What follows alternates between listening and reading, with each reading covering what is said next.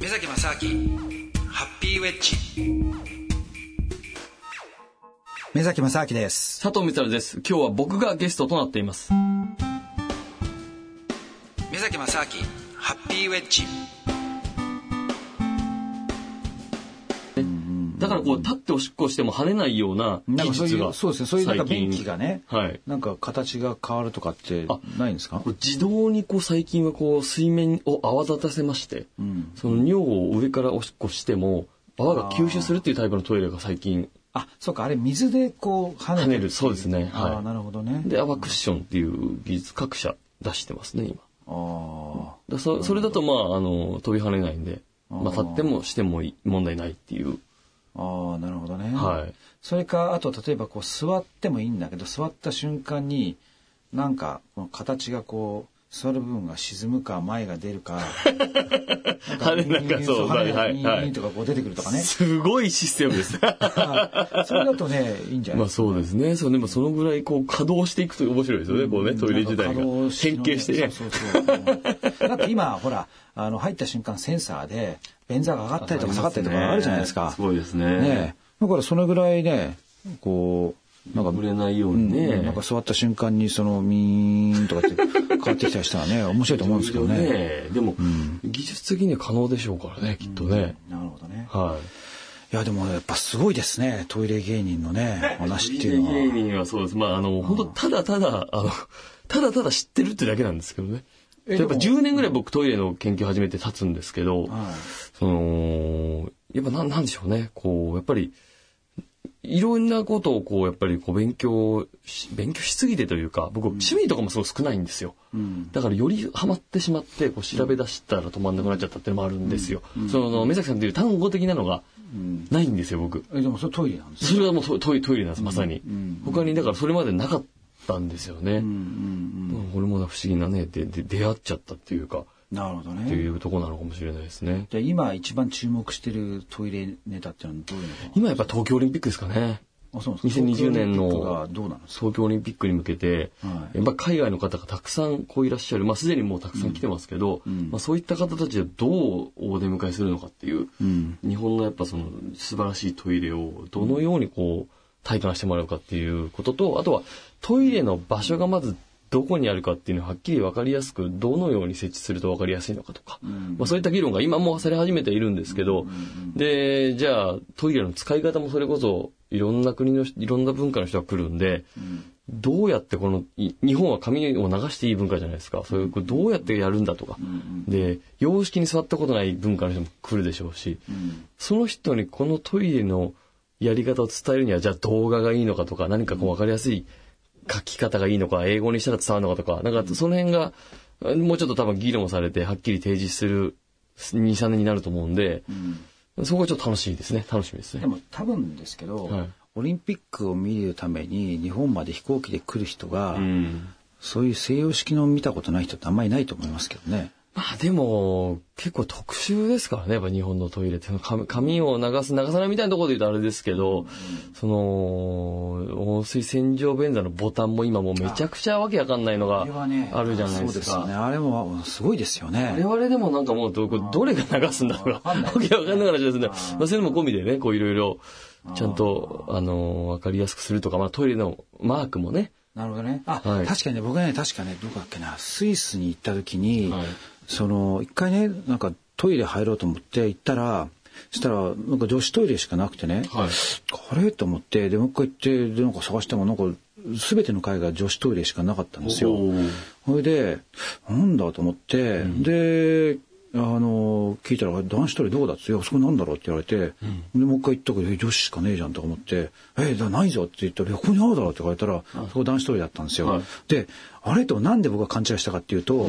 赤いマークだったんですよ。おー男子も女子も。えー、両方赤だったんですかはいだから、でも、こう、なんか、ね、そうですね。赤っていうと、も女子っていうイメージですよそうねそう、あるじゃないですか。はい。うん、だからそれでね、勘違いしちゃったっていうね。へー不思議なあれですよね。まあ、いろ信号みたいなあれかそうもでしすれないですけねども。。一応1964年の東京オリンピックの時に、こう日本もじゃあ、あの、どうしようってトイレのマークを決めようっって試行錯誤して、で、スカートが女性で男性がこうスーツみたいなとかして、でも、スカートは男性が文化の国もあるっていううんあそうですね議論もなされあて、そうですねで、その時は、1964年の時は、日本としては、男が青、女性が赤っていうのを、その時に日本として決めたんですよ。もう、あの、実とかで企画で決めて、もうこれで日本としては行きますと。だから、それで、もしかしたらその、海外の人も戸惑った人もいるかもしれないですいねや。そうですねだってね、うん日日本本だとほら例えばランドセルはね女の子がはい赤でみたいなのあるけども、最近なんか多分違うんですよね。いろんな色があるみたいですうんだねか。ら僕だってやっぱ小学校の時とかやっぱその赤ってすごい抵抗があったんですよ。なんか赤は女の色だっていうのがあるから、女だのか子らそれでじゃあ僕は赤はあのトマト赤だからもう食べないと。わけどわかん男だかならとい。そうそう男だからもうトマトもう言い訳にしてトマト食べないとかってやってましたよね。ええうん、でもそのでもイチゴは食べるっていうね。ー。 いや、なんなんだよっていうね。何なんだ場合とかあるけど、いやでもそのぐらいやっぱりその色でそ変うですねな、その性別な影響があってね。うんありましたよね。そうそういうのも多分もう、もうちょっと違う形で何かはっきりとした世界基準のマークを日本が提示するかもしれないだでってす。この間もね、はいえっ、とね、どこだっけな、どっかの、あのービルのね、えっ、と、結構なんかファッション系の前衛的なファッションはのいなんかビルだったんですよ。で、そこのトイレに行ったら、フはいァッションね、僕、どっちが男でどっちが女か分かんなかったんですよ。ああ。で、おしゃ二れつあって、はいあまりのその文字がおおししゃゃれれすすぎぎてて、はいはいはいずーっと見てて、はい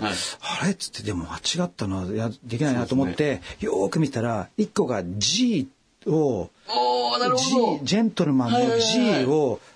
こうなんかね、人型にしたみたいなそう人型っていうかデザインしたんです。であーもう一個は、レディースだから L なんですど。よ。はいはいはい。でも、パッと見、僕ね、L の方に行きそうになったんですおよ。ーなぜかというと、はいその、L の方がどっちかというと男っぽい、そ の、なんか、いはいえ絵面に見えてなるほどなるほど、 G は丸っこいかあら、ーなんか女性なのかなと思っはいて、何も考えない、パッて入ると思ったら、ちょっと待てよと思って、そこで3分ぐらい考えて、危あれないって、いや、これ G だからこれジェントルマンだな、みたいあーな。でも、これ普通、無理ですよね。いやわかんないですよね絶対これわかんないんじゃないかなと思ったんですよね。おしゃれすぎるとわかんわけわかんないですそうよね。ですよね。で、両方とも黒い字でしたから。 ねあれで色違ってたらすぐ分かったけども、ちょっとねうんっていうね。いや、だそかれ、ら、いますよね。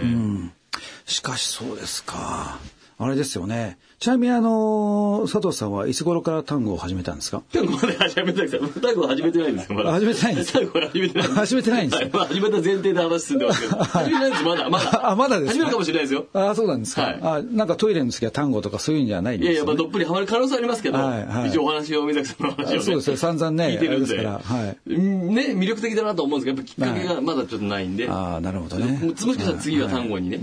生かしてもらうかもしれませんので。 その時はちょっと水崎さんに教えていただきたいなと。そうですね。はいすい。ませんね、目崎さん。もう今月はもう佐藤の話をたくさん掘り下げていただきまして。いやーでもね失礼いしましろたいろ勉強になりましたねとんでもないですすいませんでしたなんか急になんか僕もトイレ学士ぐらいまで行けああ、そそな感じううでですすよねね。やっぱもう、やっぱ海外の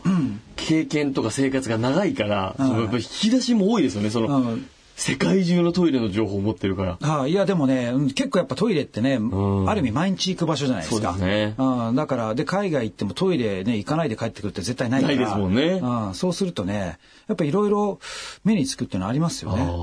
確かに。経験値が、そのトイレ経験値で言うと、もう僕の何百倍もその世界のトイレをごご存知なわけですいから。やまあでもあれですよねそしたら佐藤さんもね本当にそのグローバルトイレ芸人みたいいな、やね、そうですね。世界には羽ばたいていきたいなと地思球っ規て。模でね。そうですねいけるんですよね。一応そのなんかこの節水の問題しかり、それこそその世界中でやっぱりトイレがまだもうトイレのものとしてトイレが足りないっていう国もいっぱいあったりするみたいな世界の問題もちょっと着手し始めててまして、ちょっと今後勉強していこうかなと思ってるんで、その時ちょっとまた目指はいして教わって、じゃあ世界のトイレ事情を教えていただこうかはなと。い、はい、わかりました。僕もちょ、もうちょっとじゃあ、あの、海外とか行くためあに。、ぜひちょっと教トえイてレ。ください。はい。どうなってるんだっていうのをね。ちょっとお願いします。はい。ちょっと調査してきます。はああ、よろしくお願いします。はいトイレ特派員ということで、い。わかりました。トイレとかにできました。 僕やっぱちょっと世界に行けないんで、ちょっと生で見ていただく話をですね、はいぜひ伺えたらなと思います。はいさあ、ということで、え1ヶ月、3月ですね、えーアシスタントである私がちょっとおしゃべりすぎましてですね、いろいろ今回は目崎さんに甘えて、えートイレのお話をゲストということでさせていただきました。えーありがとうございました。さあ、ということで、えー今回はこのぐらいでお別れということでございますが、お知らせがございまして、目崎さん。はい。ハッピーウェッジなんですけれども、今月で9時半図内での放送が終了と。はい。ということで、4月からはちょっと放送時間変わります、皆さん。はい4月からは金曜日の深夜1時半からの放送になりますので、ち深夜ですか。ょっとディープな時間 に。もっとトイレの話できちゃい ますね。いや、とりあえずあるじゃん、もうこれ最後ですから。もうも、いいんですかはいうより目崎さんの海外のあそうですかお話とか、はいはいそのね、再エネの話とかはいをよりディープにちょっと、4月からは。まあでもトイレのディープな話もしたいですよ いやねと。りあえずの話は大丈夫いいで。ですすか一回もう終わりにしますんでねは。えーちょっとしていくことになると思いますので、はい引き続きよろしくお願いしますということでございました。今回、今月だけ、えー甘えさせていただきましたが、えーアシスタントであり、今月のゲストの佐藤光也でございました。そしてメインパーソナリティはこちらの方です。はい、目崎正明でした。どうもありがとうございました。さあよりうがなとうございらま。した。